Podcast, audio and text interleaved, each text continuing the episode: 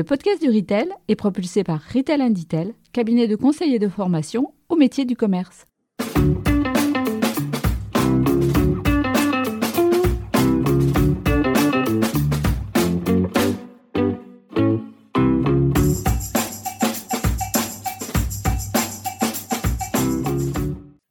Bonjour et bienvenue sur le podcast du Retail. Je suis Fabien Foulon, un des artisans de ce podcast, animé par un collectif d'experts passionnés par la consommation, le commerce et la relation client. L'un des objectifs de ce podcast est de donner la parole à ceux qui font le commerce d'aujourd'hui et qui feront le commerce de demain. Aujourd'hui, j'ai le plaisir d'accueillir Lucas Lefebvre, cofondateur de La Fourche, un des leaders du commerce de produits bio sur Internet. Dans cet épisode, nous parlerons du positionnement de la fourche, de son actualité récente avec le rachat d'Horror Market et de ses projets de développement. Mais nous parlerons aussi et surtout des engagements et des initiatives RSE de la fourche, dont certaines sont particulièrement inspirantes. Citons par exemple le rayon anti-gaspi, la conception des produits MDD en mode collaboratif, ou encore la mise en place de l'EcoScore, désormais repris par Lidl en Allemagne. Au final, on comprendra que la démocratisation de la bio est au centre des préoccupations et des actions de Lafourche et de Lucas, et que cette démocratisation passe aussi bien par des prix attractifs que par un gros travail de pédagogie auprès des clients.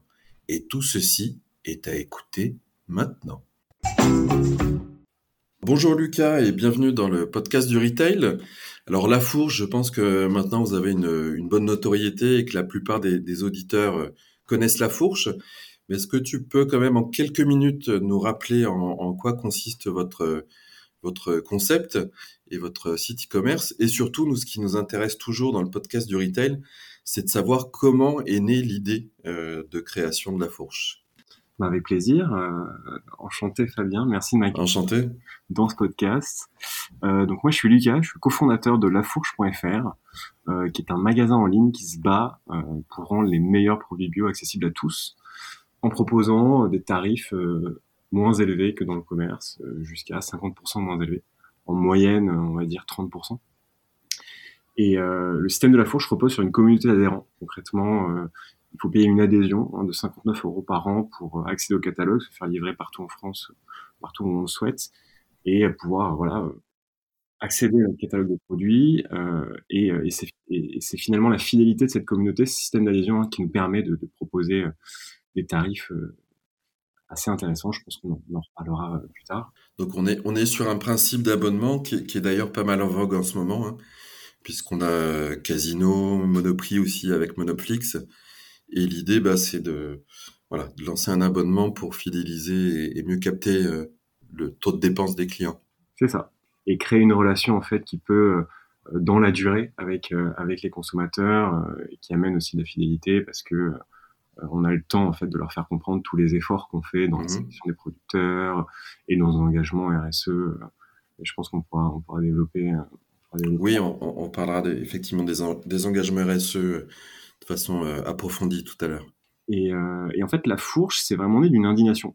Euh, nous, on est, donc moi j'ai deux cofondateurs, on est trois à avoir monté la fourche en 2018, donc ça fait quatre ans que ça existe, et on, on se disait que c'était tout de même incroyable que les produits bio, hein, dont, on sait qu'ils sont meilleurs pour la santé et pour l'environnement, bah, ne soient réservés qu'à une minorité de Français parce qu'ils sont trop chers. Nous-mêmes, quand on arrivait à Paris, quand on était jeune, on a, on a été surpris du prix d'une alimentation de qualité en fait dans la capitale. Et, et, donc ça nous paraissait un petit peu une évidence d'essayer de, de, travailler à ce problème-là, euh, rendre ces produits accessibles au plus grand nombre, et euh, d'autant plus que ces produits, en fait, euh, l'agriculture bio euh, est un levier très fort de la transition écologique, de la transition agricole, et cette transition, on doit la faire avec tout le monde, on peut pas la faire avec seulement les 5 à 10% des plus privilégiés, parce qu'elle doit être massive. D'un point de vue éthique, évidemment qu'il faut que tout le monde y accède, mais d'un point de vue de bah, faire en sorte que ça marche. En fait, ça marchera pas s'il y a seulement une minorité qui a accès. Donc l'idée, voilà, c'était vraiment de, de, pousser à la consommation responsable, à la consommation euh, engagée, à travers euh, à travers un magasin un peu d'un nouveau genre, et avec euh, voilà cette idée d'accessibilité en son cœur, parce que bah, c'est vraiment ça qui va qui va pousser à la transition. Et donc nous, en fait, on, on s'est retrouvés à l'aube de nos 30 ans après, après des carrières un petit peu différentes. Classique. Assez classique, Mmh. avec une vraie envie de sens et une vraie envie de, de, bah, de travailler à la transition écologique et sociale. Et, euh, et ce système-là nous paraissait être un levier euh, très pertinent pour faire avancer les choses.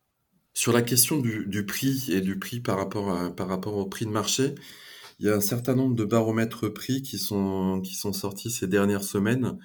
J'ai en tête, je crois, un indice de 83 par rapport à une moyenne marché là, qui a été euh, calculée par A3 Distrib et publiée par, euh, par Olivier Dauvert.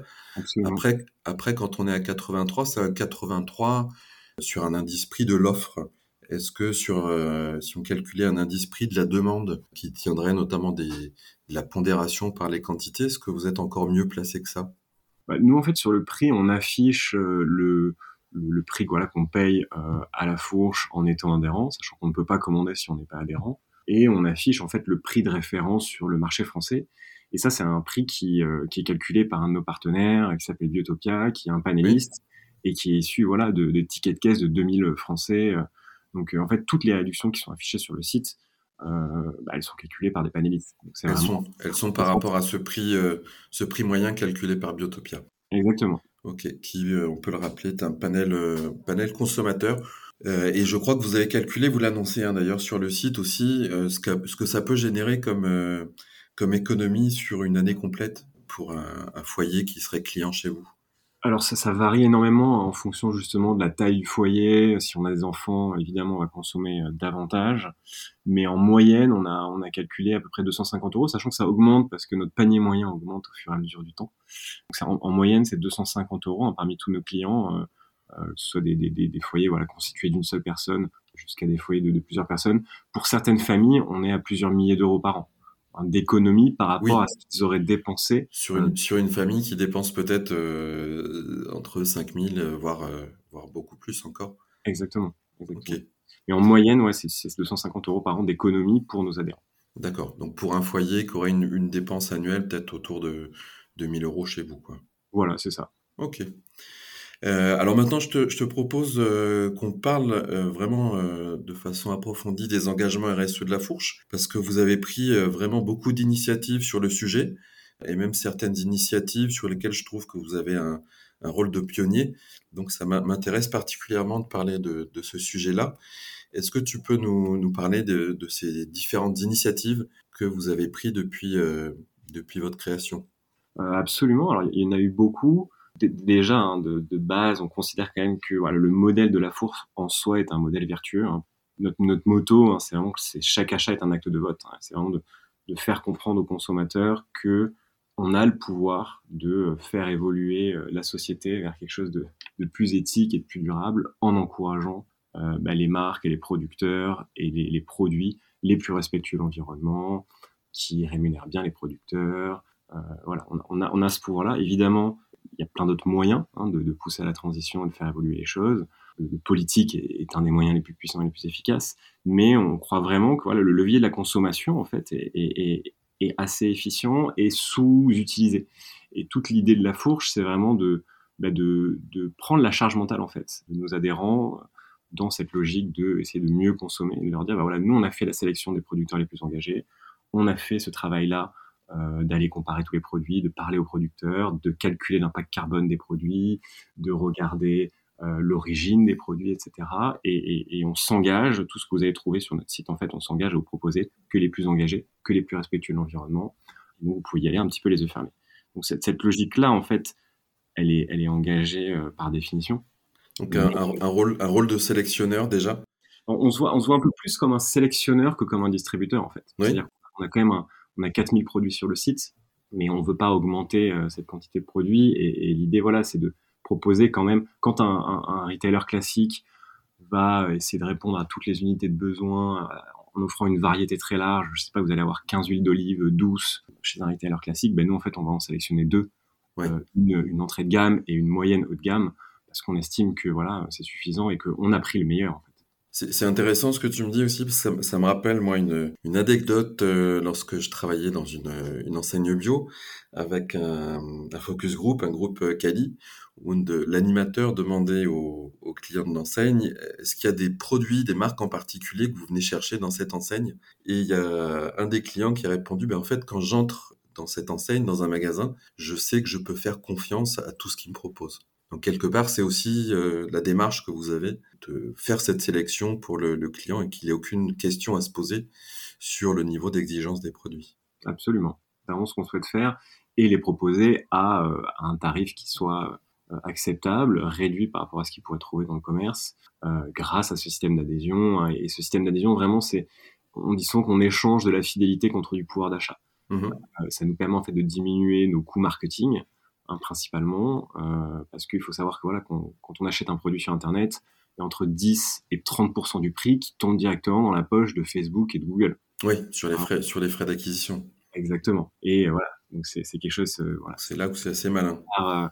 Euh, en Irlande, c'est pas taxé, et, c'est vrai que c'est plutôt dommage. Et nous, en fait, on économise sur ces coûts-là et on le rend en fait sous forme de, bah, de marge réduite aux consommateurs et donc de pouvoir d'achat. Et la, fidélité, finalement, qu'est-ce que ça veut dire? Ça veut dire qu'on dépense moins en marketing, mais les gens, voilà, typiquement, les gens sont plus engagés. On a un panier moyen qui est plus élevé, on a une récurrence euh, d'achat qui est plus importante, et nous, ce qui nous permet d'optimiser aussi un peu mieux nos achats, notre entrepôt, notre logistique, euh, et donc d'être plus efficient et de diminuer nos marges. Euh, donc ça, c'est sur le modèle en tant que tel. Mais après, c'est vrai qu'on a, on a lancé pas mal d'initiatives, que déjà pour toute adhésion achetée, on en offre une à euh, une famille ou un foyer en fait en, difficulté. Donc euh, ça peut être voilà des étudiants boursiers. On regarde le quotient le quotient familial de la CAF. S'il est inférieur à 800 euros, ben, vous avez une adhésion offerte automatiquement. Euh, les personnes handicapées, voilà, tous les publics un petit peu en difficulté ont le droit hein, sur le principe du euh, pour tout acheter, ben, il y en a une qui est offerte. Aujourd'hui, on a des milliers de personnes qui bénéficient de l'adhésion offerte et pour nous, c'était très important euh, bah, de, mettre en place cette politique parce que ça participe voilà, de notre mission d'accessibilité. Euh, ça, c'est une première chose. Ensuite, on a lancé la livraison. Ça, ça a toujours été un sujet. Euh, et dès le départ, on s'est posé la question de l'impact environnemental de la livraison.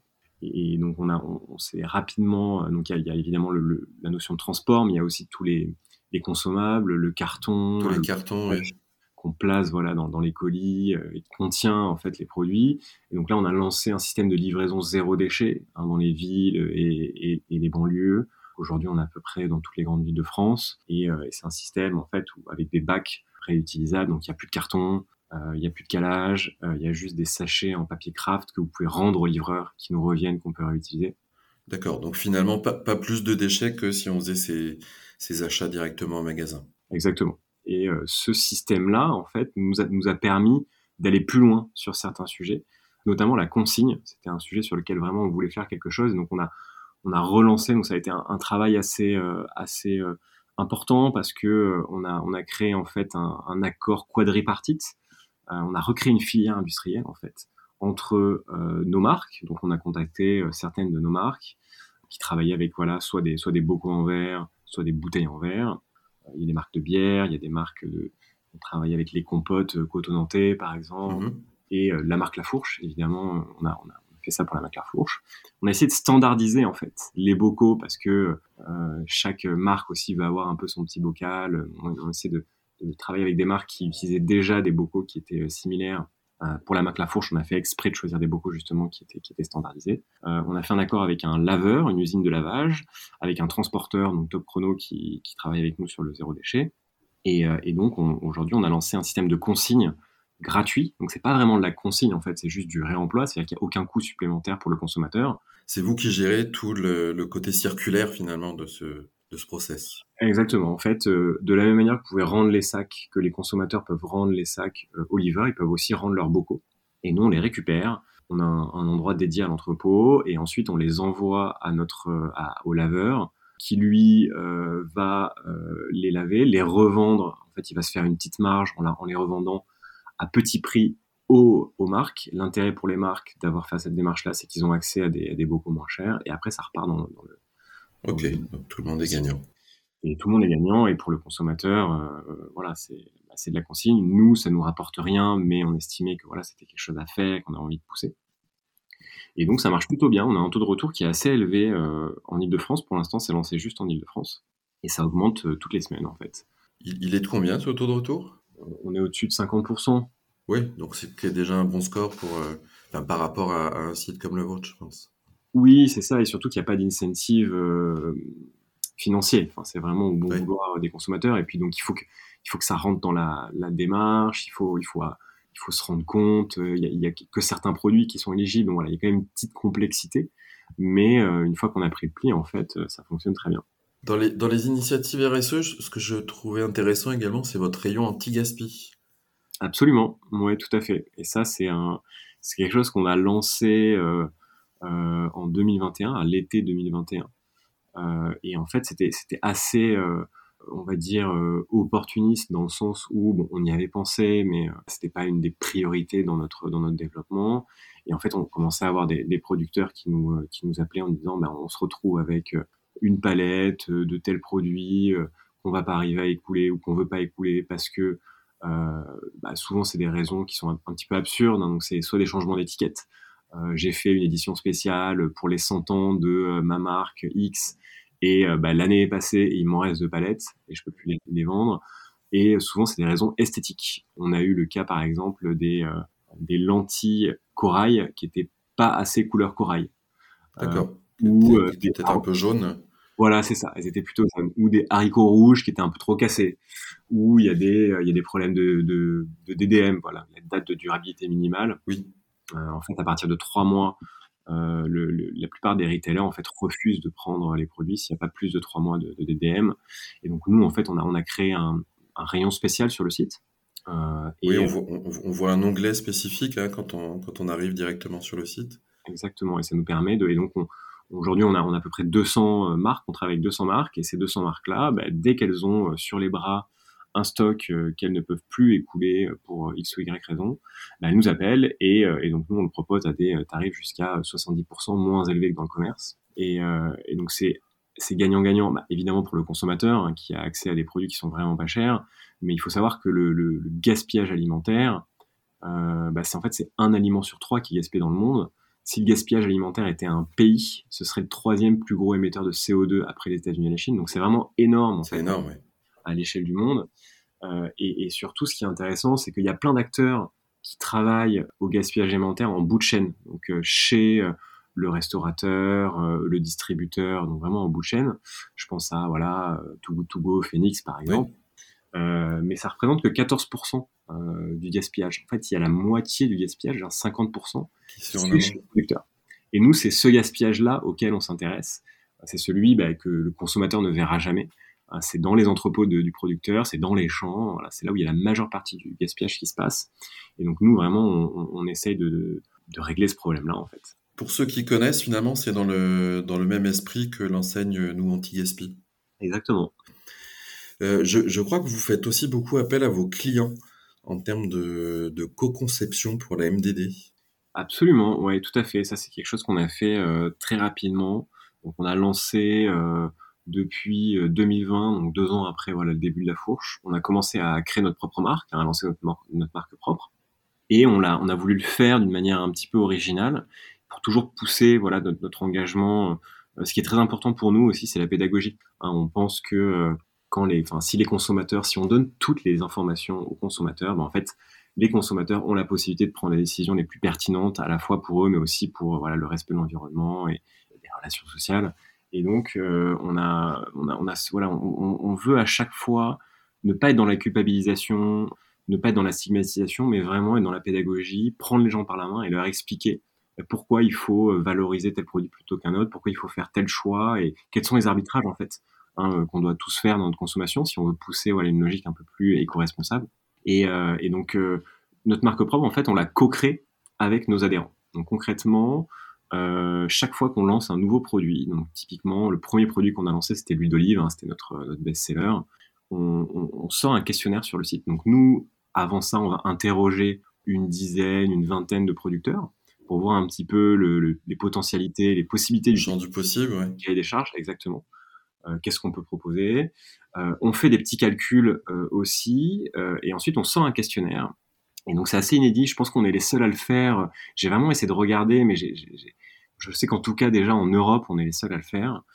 Donc le consommateur va répondre au questionnaire, et en fonction de chacune de ses réponses, il va avoir le prix varié, évidemment, mais il va également voir l'impact carbone varié. Sous, sous forme de curseur, hein, c'est ça, si je me trompe pas. C'est bah, une quantité de, de grammes de CO2 par produit, en fait, par, par 100 grammes de produit. Mais voilà, il y, y, a un curseur en fait qui, qui, qui, monte ou qui descend en fonction des réponses. Et sur l'huile d'olive, typiquement, les questions c'était des choses comme bah, évidemment quelle est l'origine de l'huile d'olive, est-ce que c'est une, une, olive française, est-ce que c'est une huile italienne, est-ce que c'est une huile d'olive espagnole, quel est le type d'agriculture, est-ce que c'est une agriculture qui est artisanale ou est-ce que c'est une agriculture qui est un peu plus industrialisée, donc en gros mhm. est-ce qu'il y a des machines qui passent dans les champs d'oliviers pour récupérer les olives ou est-ce que c'est encore à la main, quel est le type de packaging, euh, voilà, tous ces sujets-là, toutes ces questions-là, on le pose aux au, consommateurs et il peut vraiment voir en fait, si je prends l'huile d'olive française, dans le cas de l'huile d'olive française, de l'huile d'olive, c'était intéressant parce que euh, bah, les, oliviers en fait français sont moins productifs que les oliviers espagnols ou italiens.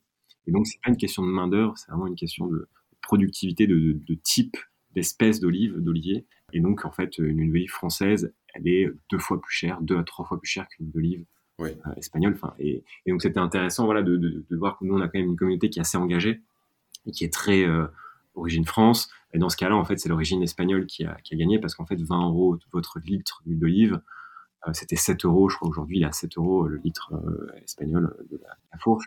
Finalement, finalement, c'est vous, êtes dans la même démarche que que c'est qui le patron, mais vous y avez ajouté en plus cette notion de, de, curseur qui permet de voir directement l'impact de chacune des décisions qui est qui est prise, enfin de chaque vote qui est pris par par le client. Exactement, c'est vraiment cette dimension environnementale euh, qu'on a rajoutée. Et donc voilà, euh, on fait ça depuis, euh, depuis deux ans et aujourd'hui on a 100 références. On a passé les 100 références la semaine dernière de la marque La Fourche. Et donc ça représente très peu sur notre catalogue, mais ça représente en fait un volume de vente qui est significatif. Et je pense que les consommateurs voilà sont très friands en fait de ce genre de démarche. Et il y a, y, a, y a, une vraie il y a un vrai engagement derrière ça. Ouais, c'est ça. Il y a un engagement. Il y a une vous avez aussi l'impression que c'est votre marque et, et, le fait qu'on soit hyper transparent. Parce qu'en fait, sur chaque question, on, on indique l'impact carbone, mais on, on explique pourquoi. Oui. Vraiment, ça va loin dans l'explication du pourquoi, du comment, et donc c'est hyper transparent pour le consommateur, c'est hyper agréable. Et, euh, et nous, notre, notre, notre positionnement hein, sur cette marque, c'est vraiment d'avoir le meilleur rapport engagement-prix du marché. Donc ça participe aussi à ce l'idée de ce voilà de, de, bah, de retirer la charge mentale du consommateur et de dire bah, regardez ces produits-là, on les a construits avec vous, on a vraiment essayé de faire la, le meilleur, donc vous pouvez y aller les yeux fermés. Quoi. Et, et je crois qu'en plus, ça, ça, crée vraiment de l'engagement auprès d'un grand nombre de clients. J'avais entendu parler de 2000 adhérents qui vont se prononcer sur un, un cahier des charges. On est en moyenne, on est dans ouais, ces eaux-là, oui. En moyenne, on est dans ces eaux-là, 2000, 2000 réponses au questionnaire. Alors ça varie un peu. Sur l'huile d'olive, typiquement, qui est un produit assez emblématique, euh, on a eu plus de répondants. Euh, sur le bicarbonate de soude, qui est un produit qui, on va dire, qui déchaîne un peu moins les foules. Euh, oui. on quand même un peu moins de répondants. on va pas se voiler la face. Mais, euh, mais globalement, oui, oui, euh, on n'a on a jamais, on a jamais de problème, en fait, pour, pour avoir assez de répondants au questionnaire. Il y a aussi l'éco-score dont j'aimerais que, que tu nous parles un peu. Ouais, alors l'éco-score, ça c'est vraiment, euh, c'est une des, des, initiatives dont je suis le plus fier, je pense, euh, à la fourche. Et c'est euh, voilà, c'est quelque chose. Donc l'éco-score, c'est un affichage environnemental hein, qui calcule en fait l'impact environnemental d'un produit alimentaire et qui prend en compte en fait tout, le cycle de vie du produit. Hein, si je prends l'exemple par exemple d'une carotte, euh, bah, ça va prendre en compte euh, euh, l'essence qu'on met dans le tracteur pour labourer les champs, la construction du tracteur, l'essence des camions pour aller du champ jusqu'à l'usine de transformation, etc. Donc c'est vraiment toute la chaîne qui est prise en compte. Et donc ça, c'est des, des, calculs qui sont faits par des scientifiques, des analyses de cycle de vie. Et l'ADEME euh, a sorti en fait une base de données qui s'appelle AgriBalise, qui a été mise à jour l'année dernière, la balise 3.0. Et en fait, cette, euh, auparavant, cette, cette base de données en fait ne donnait que l'impact carbone. Et donc nous, on a été pionnier là-dessus en 2019 avec Étiquetable, hein, qui est une application qui permet de faire des calculs d'impact carbone de produits alimentaires. Euh, on a fait un partenariat et on a calculé l'impact carbone de tous nos produits. Donc on était aussi les premiers à le faire en France, euh, et, euh, et, en Europe, en tout cas, j'ai pas entendu d'autres retailers qui aient fait ça. Euh, donc, on a commencé en 2019 et en 2020, on savait que la nouvelle version d'Agribalise allait sortir. Ils allaient mettre à jour euh, donc cet indicateur CO2 en en rajoutant au final 13 autres. Hein. C'est un indicateur qui est composé de 14 mesures en fait euh, d'impact environnemental. Donc il y a la pollution de l'air, la pollution de l'eau, l'ozone, euh, la pollution des sols, évidemment toujours le CO2. il y a plein plein d'indicateurs en fait qui, donnent une vision assez globale, assez holistique de bah, du respect de l'environnement. Et donc on sait, on a créé et comme comme cette initiative d'impact carbone avait eu un bah, euh, un retentissement assez important auprès de notre communauté, on avait été euh, voilà, on a eu des retours très positifs et que moi c'était vraiment c'est un sujet qui me tient hyper à cœur parce que ça, pour le coup là on est vraiment sur la pédagogie et comment on essaie de faire bouger les lignes en, éclairant un petit peu les consommateurs sur ces, sur ces enjeux environnementaux. Euh, et, et, donc moi j'avais vraiment envie d'aller d'aller loin et, et, moi je suis un grand fan de Yuka et j'avais eu euh, une idée euh, voilà de avant de monter la fourche de faire quelque chose un petit peu similaire à Yuka. Mmh. Voilà c'est quelque chose qui me tenait à cœur et donc on s'est justement retrouvé avec Yuka, avec Étiquetable, avec Open Food Fact, euh, Food Cherry, voilà, quelques, on était euh, 7 ou 8 euh, entreprises, ONG, associations engagées.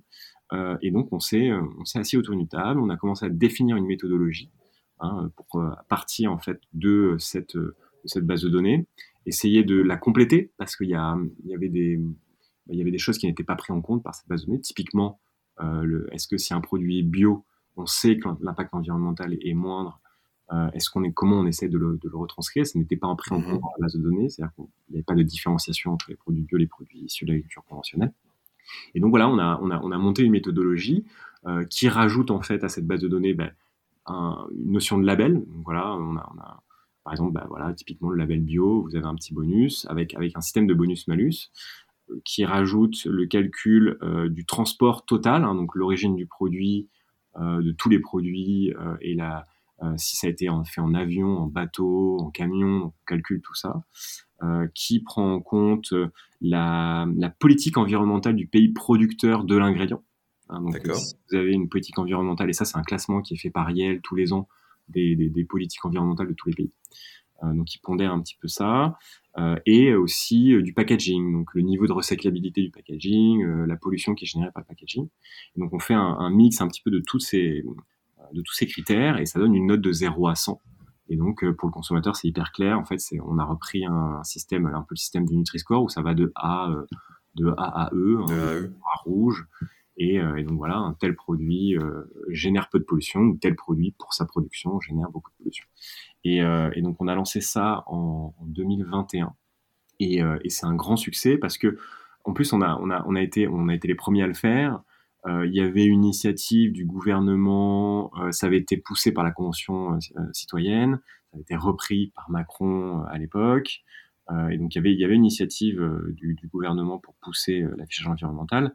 Mais nous, en fait, derrière en fait le, rideau, on était, on était invités voilà, à des, réflexions, à des, tables rondes, à des tables de, travail sur ces sujets au sein du gouvernement, enfin au sein de, du ministère de la Transition écologique. Et en fait, on se rendait compte qu'il y avait un travail extrêmement euh, forcené euh, des lobbies industriels, hein, de l'industrie agroalimentaire, pour essayer de retarder cette initiative au maximum, de la torpiller.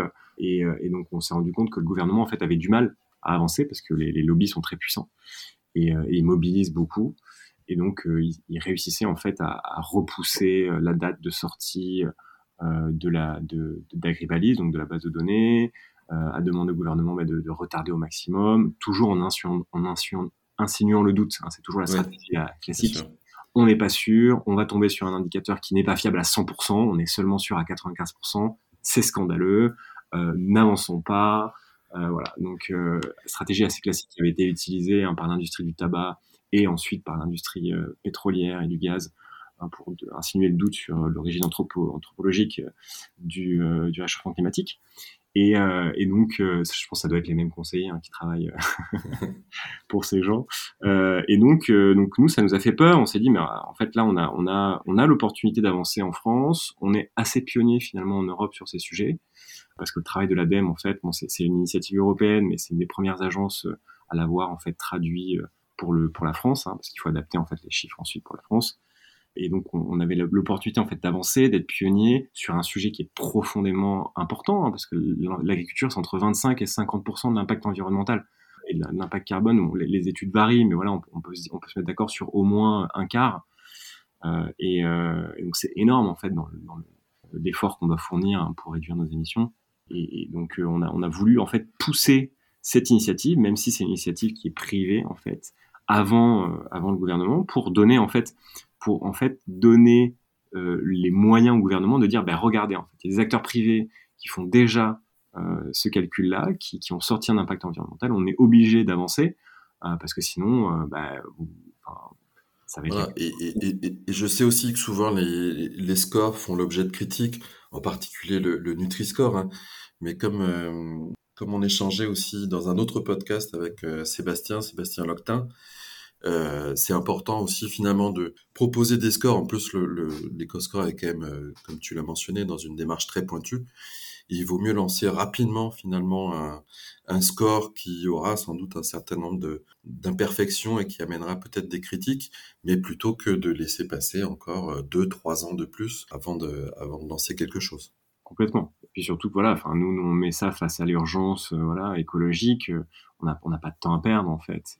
Et ce que, ce que je trouve intéressant également, c'est que cet éco-score, vous le proposez aussi en filtre euh, lorsqu'on fait ses achats sur, euh, sur la fourche, là où d'autres sites vont le proposer simplement en affichage, c'est-à-dire on, veut acheter un produit et on peut consulter son éco-score. Euh, vous, pour le client, bah, il peut, dès le départ, quand il fait ses courses, choisir de n'acheter que des, des éco-scores A ou B, par exemple. Absolument, oui, tout à fait. Et on est, la première marque, donc la marque La Fourche, à afficher une éco-score sur les étiquettes. Et aujourd'hui, je, crois qu'il y a une, marque qui s'est lancée là-dedans, je euh, je sais plus laquelle. En tout cas, c'est un vrai succès parce que le gouvernement a dû avancer. Euh, on a vu un retour en fait de tous les lobbies qui se sont dit, mais en fait maintenant le consommateur a accès à ces produits parce qu'en fait ça, a été mis en, ça a été mis en place sur Yuka. Yuka c'est 13 millions de téléchargements en France, donc c'est quasiment euh, deux foyers sur trois. Euh, donc en fait, à partir du moment où voilà c'est sorti, il y, avait plus de marche arrière. Quoi. Ils étaient obligés de s'aligner. Mmh. Et donc on a avec beaucoup de, de malice euh, et de bonheur aussi vu bah, tous ces tous ces lobbies et ces industriels qui euh, se sont mis euh, et ces grands retailers hein, qui n'étaient pas tous très ouverts à la démarche commençaient à avancer sur le sujet et on a commencé à recevoir des appels d'Allemagne, de Belgique et donc aujourd'hui on a Colruyt qui est l'équivalent de Carrefour en Belgique qui affiche l'éco-score, on a Lidl que tout le monde connaît mais qui est beaucoup plus gros en Allemagne qu'en France qui affiche l'éco-score dans ses magasins. Donc voilà, c'est en train de se répandre partout en Europe. Euh, le gouvernement est en train de euh, définir une méthodologie. Donc là, il y a eu un premier, une première année de travail sur ce sujet. La méthodologie doit être, doit être affinée. nous, notre position, ça a toujours été de dire, le jour en fait où le gouvernement euh, définit une méthodologie, ben nous, on se mettra derrière, on modifiera celle de l'éco-score, et voilà, et on, on, on, appliquera. Le but, nous, notre but, c'était vraiment bah, de faire avancer le public en fait sur ce sujet. En tout cas, effectivement, vous avez fait gagner du temps à vos clients et aux clients de d'autres enseignes. C'est ça. Ouais. Alors maintenant, Lucas, je te propose qu'on parle de, de l'activité là sur un, un, aspect plus euh, business, euh, en parlant d'évolution des ventes, bien sûr aussi de l'actualité euh, relativement récente avec le, le, rachat, la fusion avec euh, avec Aurore Market, euh, et puis de savoir également si tu peux nous, nous dire quelques mots sur les, les, projets de développement de la fourche pour les prochaines années. Alors en termes en termes d'activité, vous, vous en êtes où en ce moment? Alors ça, ça on, se porte plutôt bien, malgré un, en ce moment voilà, un contexte un petit peu morose dans l'univers du malheureusement. Euh, nous, on a quand même une, proposition de valeur qui est très orientée prix, hein, même si voilà la qualité est très importante. On, l'a fourni euh, grâce à un effort sur nos marges à des prix hyper intéressants. Donc c'est une proposition de valeur dans un temps voilà d'inflation qui fait sens pour les consommateurs. Nous, on est toujours en croissance. Euh, le mois de mars, c'était notre plus forte croissance euh, de tous les temps à la fourche. Donc, euh, pas mal. On a mois, de mars qui, en général, en plus, est, est, est l'un des très bons mois pour, pour les, les enseignes bio. Oui, tout à fait. Bah, Avec notamment les cures détox. Tout à fait. Notre meilleur mois tous les ans, mais là, on a vraiment battu des records. On a doublé, en fait, on, on double à peu près tous les ans de, de taille. Aujourd'hui, on a 60 000 adhérents euh, qui sont répartis partout en France et qui sont euh, voilà on a qui sont extrêmement fidèles. C'est ça aussi qui, qui, fait notre force. C'est qu'une fois que vous avez essayé en fait il y a, y a, toujours un peu ce frein de se dire mais est-ce que je suis vraiment obligé de payer une adhésion en fait pour acheter? Bon il y a un mois d'essai gratuit pour essayer etc en fait une fois que les gens ont essayé bah, globalement ils restent et ils restent longtemps. Donc, euh, donc l'activité euh, se porte bien même si on, on, sent en ce moment un ralentissement de la croissance hein, clairement. Ouais. Euh, voilà l'univers du bio dans ce contexte-là est un petit, enfin voilà, les consommateurs malheureusement réfléchissent en fait à deux fois parce que ça coûte quand même un petit peu plus cher. Et ce, ce, doublement là de du chiffre d'affaires et de l'activité tous les ans, je crois qu'il vous amène aussi à, à changer régulièrement d'entrepôt. Ouais. C'est un peu, c'est un peu comme le, comme le homard qui, au cours de sa croissance, a besoin de changer de carapace pour pouvoir, euh, pour pouvoir grandir. Euh, c'est, c'est le cas, euh, vous aussi, de votre côté avec les entrepôts. Alors, j'espère que celui dans lequel on est aujourd'hui, on va pouvoir le garder un peu plus longtemps parce que déménager un entrepôt, je ne le souhaite à personne. c'est, quand même, euh, vraiment compliqué. c'est beaucoup de travail. Mais on a commencé dans un petit entrepôt. Donc, on a commencé à trois avec, avec mes, mes associés. Euh, pendant un an et demi, on était dans un 80 mètres carrés euh, à la Courneuve, en plein milieu de la cité des 4000, dans une pépinière d'entreprise ouais. de la Courneuve que je salue d'ailleurs, qui nous a beaucoup aidé euh, au départ. Et donc, on faisait tout nous-mêmes, on faisait les, commandes, le magasinage, la réception des marchandises, voilà, à trois avec mes associés, la journée et la nuit. On faisait les pubs Facebook et les newsletters. Et, voilà, et petit à petit, on a grossi. Après, on est passé dans un entrepôt à Livry-Gargan. On avait 2500 mètres carrés. Et aujourd'hui, on est à Mitrimori, on est sur un entrepôt euh, beaucoup plus gros, qui fait plus de 10 000 mètres carrés. Euh, là, on a une salle de vrac typiquement. Euh, et donc voilà, là, on est à un niveau qui, qui, est beaucoup plus important et on espère pouvoir rester 4, 5, 6 ans en fait dans cet entrepôt. alors maintenant, on va parler de, de l'actualité plus récente encore avec le, le, rachat, la fusion avec Aurore Market que tu peux nous, expliquer un petit peu comment, comment ça s'est passé et ce que ça peut impliquer aussi euh, pour euh, à la fois maintenant et, les années à venir bah, Aurore Market, c'est un modèle hein, qui est euh, exactement, enfin qui, qui, est exactement comme le nôtre. Hein. c'est un système d'adhésion, c'est à peu près la même cible. Nous, on est quand même sur une cible finalement assez peu centre urbain. Hein, 80% de nos adhérents sont en dehors des centres-villes des dix plus grandes villes françaises. On est vraiment sur des consommateurs périurbains, de campagne ou de petites villes, euh, de classe moyenne. On n'est pas du tout sur du CSP+, euh, euh, même s'il y en a évidemment, hein, mais la, majorité, voilà, c'est vraiment la classe moyenne. Et donc, c'est ces gens-là qu'on voulait toucher aussi avec les classes populaires. C'est intéressant ce que tu dis, parce qu'au-delà de la question aussi de, du pouvoir d'achat et de l'accessibilité prix, ça révèle peut-être certaines lacunes en termes de, de maillage de la part, de la part des enseignes bio. Tout à fait. Qui sont peut-être pas suffisamment allés sur ce, sur ce type de territoire jusque-là. Bah c'est plus compliqué, hein, parce que bah, voilà, c'est des zones de chalandise qui sont moins denses, on va dire, donc euh, plus compliqué. Euh, c'est des, des, magasins qui sont moins rentables, et nous, le fait d'être un e-commerce nous permet d'aller. Euh... Oui, donc vous répondez à, un besoin qui n'est pas suffisamment couvert, à la fois en termes de, en termes de prix et d'un point de vue géographique. C'est ça, exactement. Et euh, on, a, on, a, beaucoup de témoignages de gens qui nous disaient, bah, avant vous, je devais faire 15, euh, 20 euh, minutes de, de, voiture pour aller dans un magasin bio. Vous me permettez d'économiser à la fois sur les prix dans ce magasin, mais également en essence. Quoi. Euh, donc ça, oui, c'est hyper positif. Et, et, et, Aurore Market, donc voilà, qui était sur un modèle très similaire, euh, avec une communauté d'adhérents très similaire à la nôtre. Et, et donc on, on, les connaissait puisque voilà, ils s'étaient lancés un ou deux ans avant nous. Et donc voilà, on s'est, enfin, c'était un rapprochement qui était, euh, qui était somme toute assez logique. Euh, ça s'est fait de manière assez naturelle. On partage beaucoup de valeurs et, euh, donc voilà, on s'est, on, les a rachetés en début d'année. Ils avaient une communauté de 16 000 adhérents. Nous, on était à peu près à 55, 60. Et donc voilà, ça, ça s'est très bien passé. on est toujours dans l'intégration, donc c'est quand même c'est quand même beaucoup de travail d'intégrer une, autre entreprise, hein, une culture différente, même si voilà, on était très proches. Euh, mais ça se passe très bien, on est content des résultats. Donc ça, ça, ça, va vous, vous, permettre aussi de, de, mutualiser un certain nombre de coûts? Alors, Aurore Market, ils n'avaient pas d'entrepôt. Ah, ils n'avaient pas d'entrepôt? Non, ils, avaient, ils, euh, ils, enfin, ils ont commencé avec un entrepôt et puis finalement, ils ont sous-traité ça euh, D'accord. voilà, à la STEF en l'occurrence. Euh, donc, on a, on, a, on a récupéré en fait leur stock mais euh, ils n'avaient pas d'entrepôt. Donc en fait, on, pour nous, c'était parfait. On, on, récupère leur stock, on l'a on transféré dans notre entrepôt. Ok. C'est déjà, déjà plus simple, ouais. Ouais, tout à fait.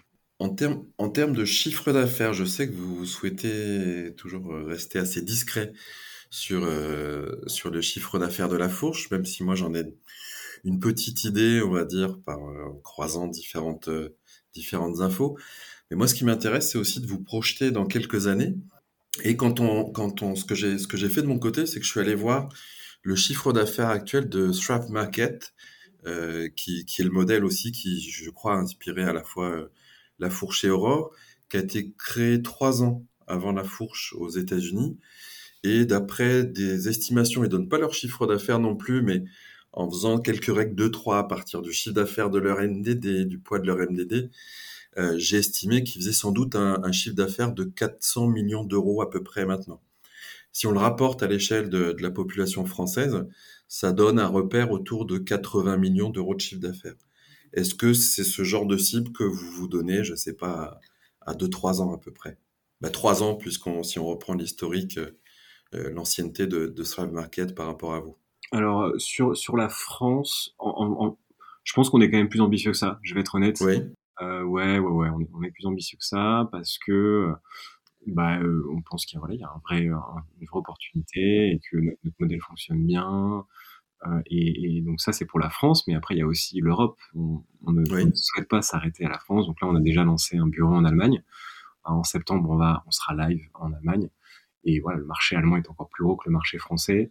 Euh, et euh, donc, on, on, espère, faire mieux, je pense, parce que oui, oui, il y a, une vraie, demande des consommateurs, et, en fait, on voit une amélioration de, nos KPI, enfin voilà, de nos indicateurs clés euh, au fur et à mesure du temps, ne serait-ce qu'en termes de panier moyen, de récurrence d'achat, de fréquence, ça ne fait que s'améliorer euh, parce que aussi voilà notre offre s'améliore, nos process s'améliorent, la livraison, la qualité de service s'améliore, notre service client est absolument génialissime, on n'a que des, consommateurs qui sont ravis d'avoir affaire à, à, eux. Euh, donc euh, non, non, on pense qu'on a une opportunité pour, pour grossir davantage, tout à fait.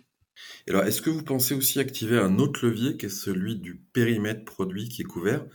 Parce que pour le moment, si je me trompe pas, vous êtes comme euh, Greenwiz euh, au départ, euh, qui, qui, a élargi ensuite, c'est-à-dire que vous ne proposez que, de, que des produits euh, ambiants, que du sec, et vous n'êtes pas encore positionné sur le frais, j'imagine probablement parce que c'est beaucoup plus compliqué avec un, modèle de livraison comme le vôtre.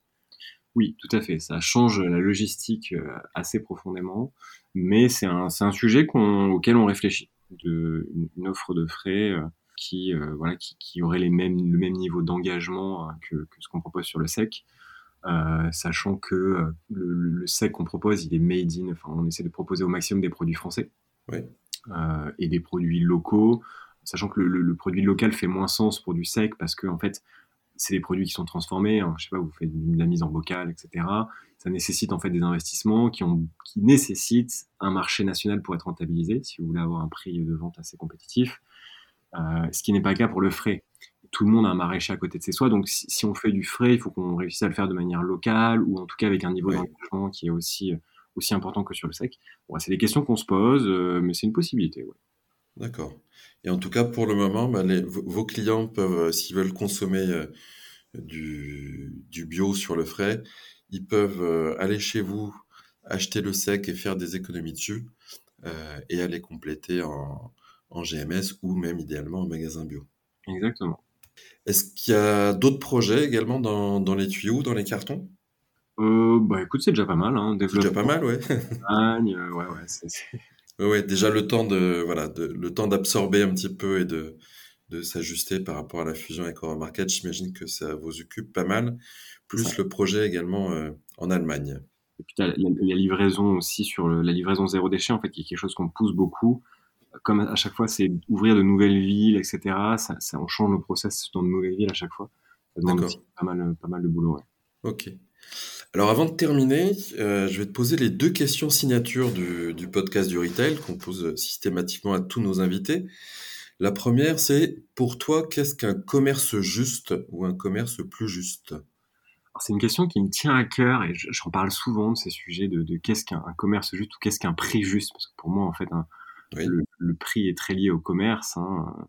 Euh, pour moi, un commerce juste, en fait, bah, c'est un, commerce qui euh, qui prend en compte en fait toutes les externalités euh, des produits qu'il propose, les externalités positives et les externalités négatives, et les parties prenantes avec lesquelles il travaille, et qui essaye de proposer un prix juste. Et qu'est-ce que c'est un prix juste? Ben, C'est justement un prix euh, ben, qui prend en compte ces externalités. On parle beaucoup de comptabilité en triple capital.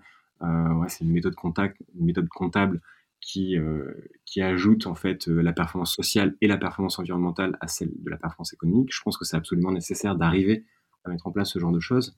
Mais globalement, qu'est-ce que ça veut dire? Ça veut dire qu'en fait, quand on fixe un prix, bah, il faut qu'on essaie de prendre en compte tout, l'impact en fait de ce produit, et c'est ce qu'on essaie de faire à travers l'éco-score, hein.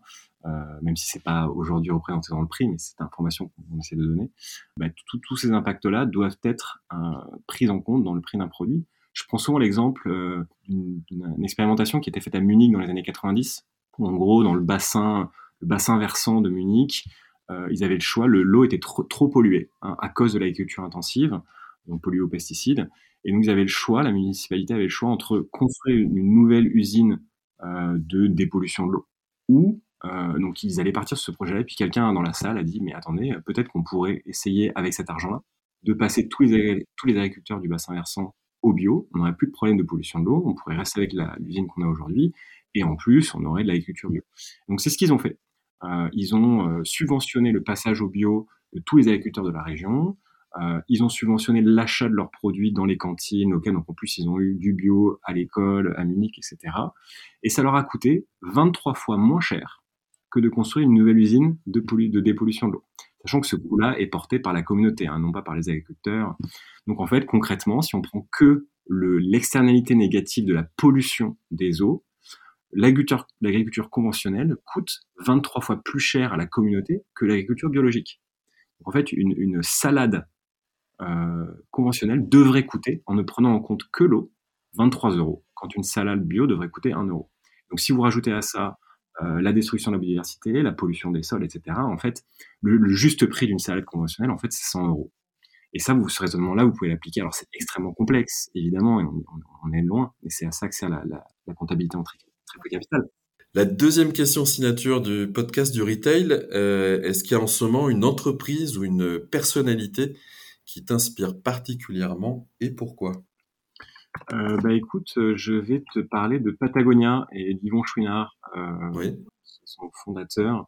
Je trouve que c'est une, une, entreprise qui, dès, bah, dès le début, en fait, a été pionnière sur énormément de sujets de RSE, hein, responsabilité sociale de l'entreprise, et qui vraiment voilà, à la pointe en fait de l'engagement. Euh, Yvon, son fondateur, a fait énormément de choses. C'est lui, qui a créé 1% for the Planet, qui est un peu ce, label en fait où les, entreprises s'engagent à verser 1% de leurs revenus à mmh. Des, associations qui luttent pour euh, l'environnement. Ils ont une batterie de programmes, d'engagement. Euh, c'est incroyable. Ils sont toujours à la pointe de l'engagement. Hyper admiratif de ce qu'ils ont fait. la, dernière, la dernière chose en date hein, de Patagonia, ils, arrêtent de faire de la publicité sur Facebook pour lutter justement, pour, pour euh, émettre leur désaccord face à euh, le phénomène des bulles cognitives, euh, de, la modification, enfin le, fait que voilà, on puisse faire évoluer des opinions, que les politiques utilisent la plateforme pour faire avancer des idées souvent conservatrices et, d'extrême droite.